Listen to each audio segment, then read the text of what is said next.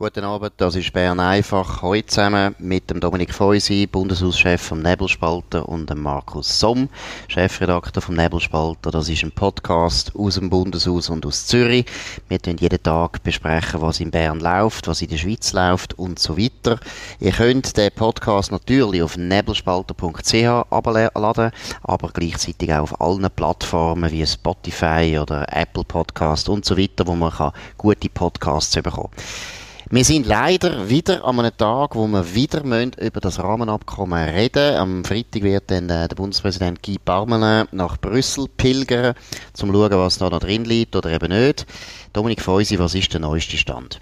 Ja, man wartet jetzt darauf, auf morgen auf die entscheidende Bundesratssitzung. Ähm, an sich muss morgen der Bundesrat entscheiden und es hat heute noch so letzte Äußerungen gegeben von Befürwortern und Gegnern, die sich in Stellung gebracht haben und wir werden schauen, was der morgige Tag bringt. Aber äh, grosse Veränderungen wird es wahrscheinlich nicht mehr geben, sondern das, was man wahrscheinlich am Montag in grosser, grosser Geheimniskrämerei beschlossen hat, wird wahrscheinlich so durchgezogen werden. Oder was hast du das Gefühl?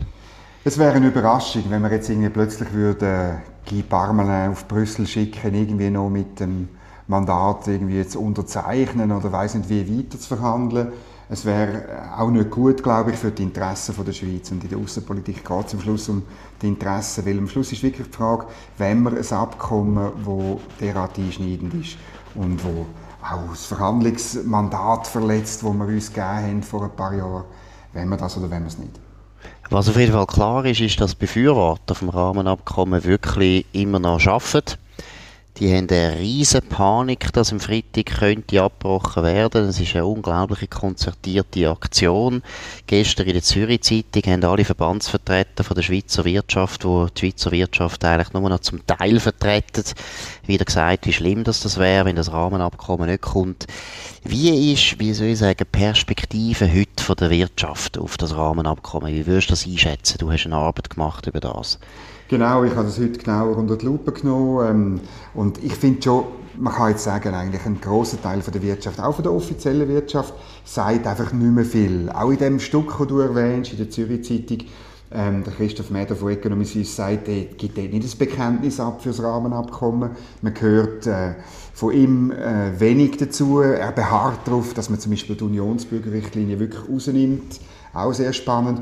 Und ähm, seine Turbos, also seine äh, Direktorin und der Leiter Außenwirtschaft sagen gar nichts mehr zum Thema. Und bei anderen Verbänden ist es ähnlich. Beim Gewerkverband weiß man, dass die Spitze dagegen ist. Äh, natürlich, weil sie Angst haben wegen dem Lohnschutz. Sie haben Angst vor Konkurrenten, äh, vor Konkurrenten aus dem Ausland gegen das Gewerbe in der Schweiz. Und ähm, dann gibt es noch Swiss Holdings, auch ein wichtiger Verband, hört man nichts mehr davon. Also ich glaube wirklich, eigentlich hat die Wirtschaft das Abkommen schon fast aufgegeben. Also das Gleiche habe ich auch den Eindruck. Erstens höre ich aus Economy Suisse, dass eben der Vorstand ist eigentlich gespalten. Es ist irgendwie die Hälfte ist dafür und die Hälfte ist dagegen. Das ist das Erste. Ich meine, das ist eine ganz neue Situation. Zweitens, du hast es erwähnt, äh, der Jan Atteslander, wo eigentlich meiner Meinung nach in den letzten zehn Jahren einfach die EU-Politik von der Schweiz prägt hat. Warum eigentlich, weiß ich nicht. Ob er so ein Genie ist oder nicht, keine Ahnung. Aber das ist ein Mann, der unglaublichen Einfluss gehabt hat auf die Economy Suisse. Er ist in der Geschäftsleitung von der Economy Suisse, aber äh, sonst ist er nicht irgendwo gewählt oder sonst eine wichtige Figur in der Schweizer Wirtschaft. Er hat das immer der, ja, ich muss sagen, der europhile, europhile Kurs von Economy Suisse prägt. Der ist offensichtlich, wie du gesagt hast, kalt gestellt worden. Das sagt ja auch schon relativ viel.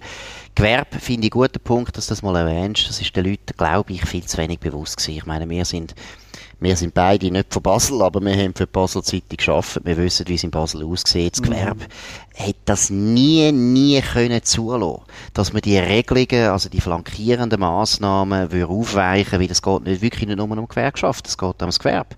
Ich meine, wenn man sieht, was für Preise das in Süddeutschland das Gewerbe macht und was für Preise das sie könnten durchsetzen in der Schweiz, wo sie immer noch wahnsinnig Geld verdienen und gleichzeitig alle unsere Gewerbler würden kaputt machen, dann ist logisch, das Gewerbe hat eigentlich nie können auf das einsteigen ja, ja. Und es ist noch interessant, ich habe angeschaut, ähm, welche Firmen bei dieser Lobbygruppe Progress Suisse mitmachen. Oder? Und es ist kein einziger Vertreter von den SMI-Firmen, also von den grossen, an der Börse kotierten Unternehmen, macht dort mit. Das sagt mhm. schon ziemlich viel. Mhm. Also es sind nicht einmal mehr, lange hat man das Gefühl, die grossen Pharmafirmen, die, die, die, sind auch immer wieder offiziell dafür, aber jetzt zum Beispiel wirklich in dieser Lobbygruppe macht niemand von denen mit. Ja, ja.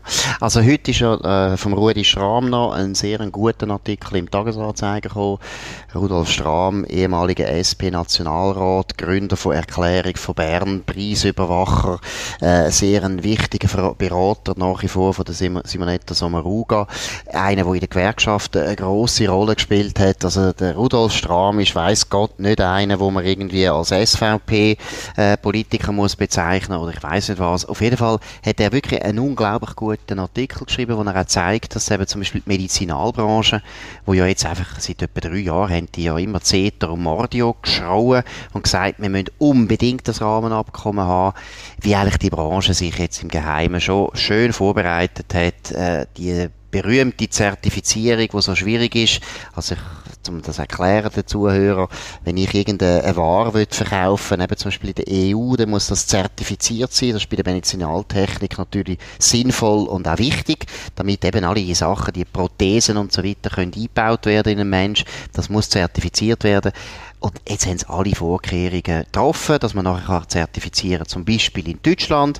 Also wenn das Rahmenabkommen nicht standkommt, die Medizinalbranche hat ein bisschen, bisschen, bisschen mehr Kosten, aber sonst nicht. Das ist ganz verrückt und äh, ich, das ist auch meine Information. Also ich habe in meinem Umfeld jemanden, der bei einer Medtech-Firma arbeitet und die Person sagt, wir haben uns längstens auf das Szenario eingestellt, dass die Äquivalenz oder die, die, die Anerkennung nicht wird kommen. Wir richten uns sowieso schon mehr an amerikanische Märkte aus, ähm, geben unsere Produkte zuerst in den USA ein, bei der FDA und ähm, weil man ja dann mit der Anerkennung in den USA gleichzeitig auch den australischen und neuseeländischen Markt kann beliefern und die hat mir gesagt, das ist eh dort, wo man bessere Preise mhm. und bessere Mengen erzielt. Es ist eben wirklich noch, wie, wie soll ich sagen, pervers, oder? Man wird ja eigentlich immer als Gegner von dem Rahmenabkommen. Und wir, ist, wir sind ja nicht Gegner von der EU. Also die können ja machen, was sie wollen. Genau. Und wenn sie da zufrieden sind, ist ja das gut. Haben wir ja nichts dagegen. Aber eben als Gegner von dem, von dem Rahmenabkommen wird man ja dann immer so hingestellt, ja, ihr sind eben so totale Überschätzer von der Situation in der Schweiz. Und ja, ja, ja. Aber es tut mir leid. Ja, ja, genau. Aber es es tut mir leid, die anderen tun systematisch unser Land seit 30 Jahren abreden. Wir können nichts, wir sind nichts, wir sind klein, am besten auflösen. Dann muss man ab und zu dagegen haben. Das habe ich jetzt auch beim Rudi Strahm so erfrischend gefunden. Oder? Er bringt ja ein anderes Beispiel, das du auch schon ein paar Mal gebracht hast und darüber geschrieben hast. Ich meine, die ganze Forschungszusammenarbeit ich ist ja ein Witz. Gut behaupten, wir als Schweiz haben da ein Riesenproblem, wenn wir mit den EU-Universitäten nicht mehr zusammenarbeiten können. Die EU schafft es nicht, unter den 50 besten Universitäten auch nur eine unterzubringen, während die Schweiz hat zwei, England hat mehrere wenn schon, machen wir eine Forschungszusammenarbeit mit England und sicher nicht mit der EU. Und mit dem würde ich wirklich nicht irgendwie so einen schweizerischen Chauvinismus pflegen. Weiß Gott nicht, ich weiß, was das für ein kleines Land ist und ich kenne unsere Grenzen. Aber es ist einfach unerträglich, wie die Leute die ganze Zeit das Land abmachen und sagen, ja, nichts können wir, gar nichts, am besten können wir auf auflösen. Es ist nicht wahr. Nein, es ist nicht wahr. Und es ist wirklich am Schluss des Tages die Frage, ist man europhil oder ist man weltoffen? Und ich will unbedingt, eine kleine, exportorientierte Höchstleistungswirtschaft muss weltoffen sein. Wir müssen global wettbewerbsfähig sein und nicht nur mit Europa denken. Europa ist zu klein für uns. Das können wir uns gar nicht leisten. Die Konkurrenz ist viel zu groß und ähm, unsere Löhne sind viel zu hoch. Wir müssen globale Champions haben, dann werden wir ein Lohnniveau können. Absolut. Und was ich auch gut finde, ist eben, und ich hoffe, dass das, wenn jetzt am Freitag vielleicht irgendwo, also ich glaube ja nicht, dass sie abbrechen, ehrlich gesagt. Ich habe das Gefühl, sie bringen wieder irgendeinen Trick, dass man das irgendwie kann sistieren oder eben zombifizieren, hast du gesagt, und genau. so weiter. Ein Zombie, der dann irgendwie in drei Jahren wieder aufwachen darf. Nein, aber trotzdem, ich hoffe, dass es jetzt mal eine gewisse Sendepause gibt aus Brüssel, oder? Dass wir jetzt einfach mal können überlegen, was sind eigentlich unsere Interessen, was können wir mit dem Land machen. Und ich finde jetzt gerade Forschungszusammenarbeit finde ich ein so ein gutes Beispiel. Wir hätten so viel Druck können aufbauen, wenn wir jetzt angefangen hätten, Gespräche führen mit den Engländern, mit Kanada, mit Israel Forschungszusammenarbeit von diesen vier Ländern. Die wären extrem interessiert, mit unseren zwei ETHs zu kooperieren, wäre gar kein Problem. Und die EU hätte sofort reagiert, wenn sie gesehen hätten, oh, oh, die haben ja eine Alternative. Ja, man muss immer Alternativen haben. Das ist ein gutes Stichwort für Deutschland. Sehr gut, ja, weil wir haben ja dort eine Bundeskanzlerin, die immer behauptet hat, Tina, ja. there is no alternative. Jetzt wird sie langsam dann abtreten und ihren äh, Nachfolger wird jetzt äh, mehr oder weniger, also noch nicht bestimmt, aber die CDU hat jetzt den Nachfolger bestimmt, den sie gerne hätten. Das ist der Armin Lasche wird jetzt Kanzlerkandidat. Markus Söder aus Bayern hat sich zurückgezogen. Dominik, wie schätzt du das ein? Ja, also vom Herrn Laschet ist ja bekannt, dass er ein paar äh, abschätzige Bemerkungen über die Schweiz gemacht hat. Andererseits äh, beim Herrn Söder, das ist auch kein Freund von uns. Ich glaube, wir können eh, ähm, seit die Bonner Republik eine Berliner Republik geworden ist, äh, haben, wir, haben wir nicht mehr die, die enge Beziehung. Es, es kommt nicht mehr wahnsinnig viel Gutes aus Berlin. Wir müssen es auch, glaube ich, selber schauen, egal wer dort an der Spitze ist. Aber es ist natürlich interessant, dass die CDU einen nimmt, der eigentlich bei der Basis nicht beliebt ist. Und mhm. das ist, glaube ich, schon ein, ein Himmelfahrtskommando. Wie siehst du das? Wobei eben, was heisst eigentlich Basis, gell? Also, bei Umfragen? Also auch bei den eigenen Wählern. Offenbar. Bei den Wählern. Ja. Ich weiß nicht, eben, da bin ich immer ein bisschen unsicher. Erstens habe ich jetzt das Gefühl, seitdem die Grünen jetzt eine Frau portiert haben, oder, mit äh, Baerbock. Äh, ich habe das Gefühl, das ist eine schlechte Idee. Die Leute nach 16 Jahren Angela Merkel ist wieder Zeit für einen Mann. Also ich habe das Gefühl, das ist nicht so eine wahnsinnig gute Idee gewesen. Und der Laschet hat ja dann gleich wieder ein bisschen etwas Bodenständiges, ein bisschen etwas Kohlmäßiges, oder? Er ist nicht kein guter Redner, kein Charismatiker, aber der kommt aus dem tiefen, tiefen Westen. Oder? Der kommt eigentlich aus dem Kern von dieser Bonner Republik, mhm. die du vorher gesagt hast. Der kommt ist aus Aachen, eigentlich ursprünglich sogar aus Belgien, kommt aus der deutschsprachigen Minderheit in Belgien, ist auch sehr einfach aufgewachsen, das ist mir auch noch sympathisch, sehr katholisch, oder? Wirklich, das ist auch ein Gläubiger noch. Ich weiß nicht, ob der so unbeliebt ist, wie das in den Umfragen kommt. Also, ich habe jetzt das Gefühl, er hat, also jetzt finde ich, die Chancen für den Laschet sind wieder besser, seit die Grünen sich in ihrer Quotenpolitik verirrt haben. Und was bedeutet das für die Schweiz?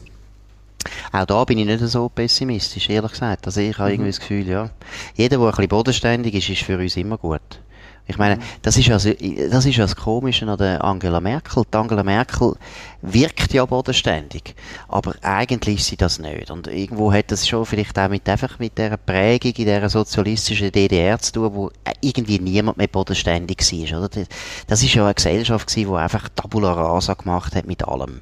Und die Leute sind dort alle irgendwie ohne, ohne Boden. Und Angela Merkel ist sicher nicht bodenständig und hat dort sicher als Ostdeutsche die Schweiz nie verstanden. Jetzt bei einem Rheinländer, ja, er ist ein Rheinländer, glaube ich, äh, ja, wir, also ich weiß nicht, ich bin da nicht so pessimistisch, ehrlich gesagt. Okay. Ich wäre bei den Grünen sehr pessimistisch, ja. weil die Grünen, das ist jetzt wirklich die Partei, die die Schweiz sicher nicht wahnsinnig schätzt. Mhm. Gut, aber du sagst es ein bisschen oder tönst es an, es kann fast nur besser werden es kann nur besser werden überhaupt für Europa, weil Angela Merkel ist äh, aus meiner Sicht nicht, nicht gut gewesen für uns, auch zum Beispiel die Energiewende, die Katastrophe, die wir leider kopiert haben und jetzt auch mit der Hinterlassenschaft müssen da kämpfen.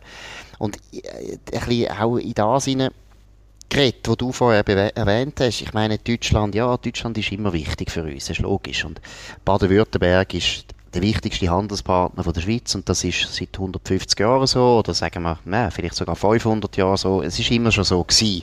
Aber gleichzeitig muss ich sagen, ja, die Welt ist wirklich grösser als mhm. Deutschland und als Deutschland die EU und das ist ja praktisch langsam das Gleiche.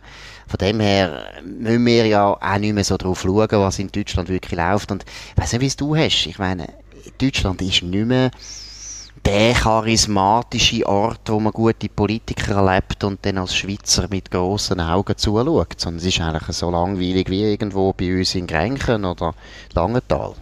Das ist ein bisschen so. Es, ist, äh, es gibt einfach noch bei uns Medien gibt schon noch so eine Fixiertheit auf, auf Deutschland. Und äh, meine, ökonomisch ist es klar, das Land ist, ist wichtig, aber ähm, was Politik angeht, ist das, glaube ich, auch schon wichtiger gewesen.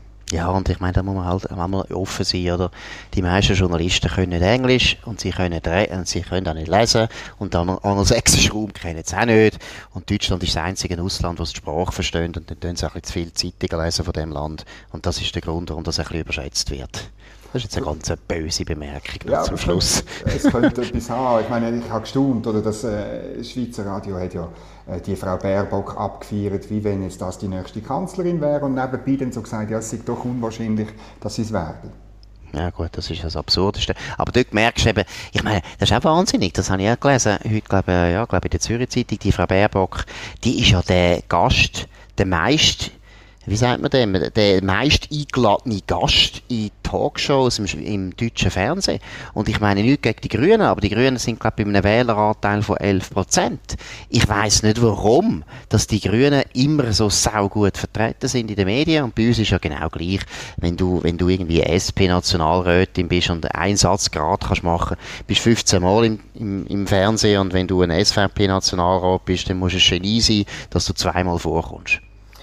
Das finde ich jetzt ein bisschen übertrieben, aber es geht in ja, ist klar, ist, ist klar. Das war jetzt überspitzt für Gäste am Abend, die langsam äh, jetzt auch heimfahren und äh, wir tun jetzt auch aufhören, sonst würde das noch absolut, äh, wie soll ich sagen, würde das ausarten. Nein, nein, aber jetzt noch eines, ich glaube, Deutschland ist alles noch offen, muss man also auch wieder betonen, weil ich muss ehrlich sagen, ich bin nicht ganz sicher, ob die SPD wirklich denn so schlecht ist, wie die Umfragen zeigen.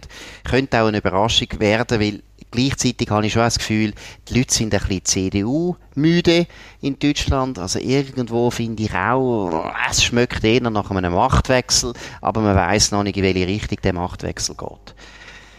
In dem Sinn, das ist Bern einfach gewesen, also noch nicht Berlin einfach, sondern wirklich Bern einfach mit dem Dominik Feusi im Bundeshaus und dem Markus Somm in Zürich. Das ist der Nebelspalter. Ihr könnt den Podcast jeden Tag, und zwar wirklich, ich muss betonen, auch am Freitag, etwa am 5 Uhr hören. Ihr könnt ihn abladen, ihr könnt ihn abladen auf allen Plattformen, wo es Podcasts gibt, wie Spotify und äh, Apple Podcast und so weiter, aber natürlich auch auf nebelspalter.ch. Bleibt gesund, macht's gut und äh, bis zum nächsten Bern einfach übers Rahmenabkommen. Hoffen wir nicht. Gut, wiederhören.